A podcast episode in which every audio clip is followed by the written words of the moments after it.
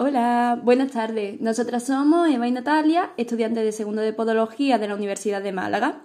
Hemos hecho un artículo sobre la asistencia primaria podológica y os vamos a contar un poquito sobre el tema.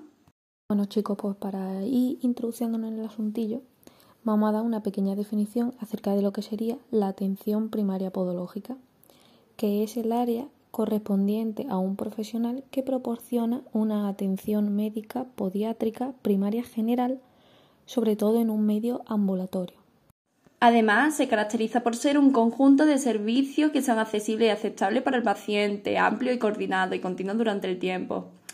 Esta acción se desarrolla entre dos personas que serían el podólogo y el paciente. La relación entre el podólogo y el paciente es muy importante, ya que el podólogo va a ser el confidente del paciente.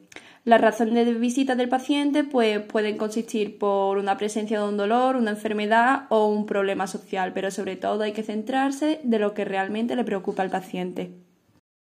También nos vamos a encontrar con, el profesional, el cual debe tener unas actitudes técnicas, eh, asimilando un, gran volumen de información y mantenerse al día sobre, el, sobre los adelantos eh, en procedimientos técnicos y eh, pues el conocimiento. Y también, aparte de esas actitudes técnicas, pues el profesional tiene que poseer un estilo profesional que promueva la confianza del paciente. Es esencial poseer una capacidad de explicar y tranquilizar al paciente, eh, un alivio también inicial, ya que él te llegará a consulta con un malestar, con dolor y preocupación. Entonces tenemos que tener en cuenta dos cosas de los pacientes. Tenemos que ver al paciente como un paciente individual y las necesidades especiales de los grupos de pacientes.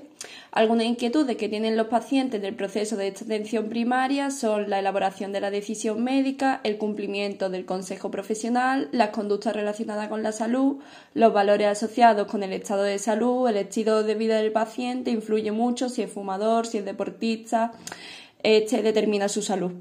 En algunas ocasiones, los discapacitados no siempre tienen un acceso a una atención apropiada del pie. Esta falta de asistencia afecta al bienestar mental y físico de la persona. La elección de un calzado apropiado para el discapacitado es una forma de un cuidado preventivo. Los pacientes normalmente antes de buscar ayuda intentan resolver por ellos solos sus mismos problemas, haciéndose un autocuidado. Esto puede llegar a provocar eh, el efecto totalmente contrario a lo que ellos pensaban y ya cuando ya se han hecho un estropicio, por así decirlo, pues ya van y buscan la ayuda de un profesional. La asistencia podológica primaria establece un equilibrio entre el autocuidado y la asistencia especializada. Para solucionar el problema del paciente, primero hay que reconocer la enfermedad y una vez que ya tenemos un diagnóstico, ya podemos asignarle el tratamiento adecuado.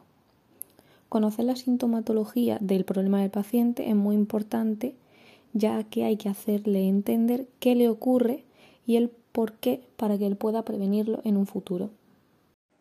Cuando se esté realizando un tratamiento, el profesional debe de hacer un seguimiento para ver cómo va respondiendo el paciente y si necesita modificar algo o suspenderlo. Hay muchas veces que dependiendo del lugar de residencia del paciente, si vive solo, si vive acompañado, si vive en una residencia y de las actividades que vaya practicando en su día a día, puede modificar los resultados del tratamiento debido a que éste no se, no se esté haciendo correctamente. Algunas consideraciones generales de tratamiento pues son como los trastornos micóticos y las infecciones que deben manejarse con unos métodos apropiados, las lesiones y las úlceras que deben manejarse de una manera apropiada y el cuidado de la uña que debe proporcionarse un diagnóstico y un pronóstico. Estas son un par de ejemplos dentro de una larga lista. Bueno chicos, pues esto ha sido todo. Espero que haya parecido muy interesante y poder venir otro día aquí a contaros algo acerca de la podología. Y pues muchas gracias por vuestra atención y encantada de conoceros.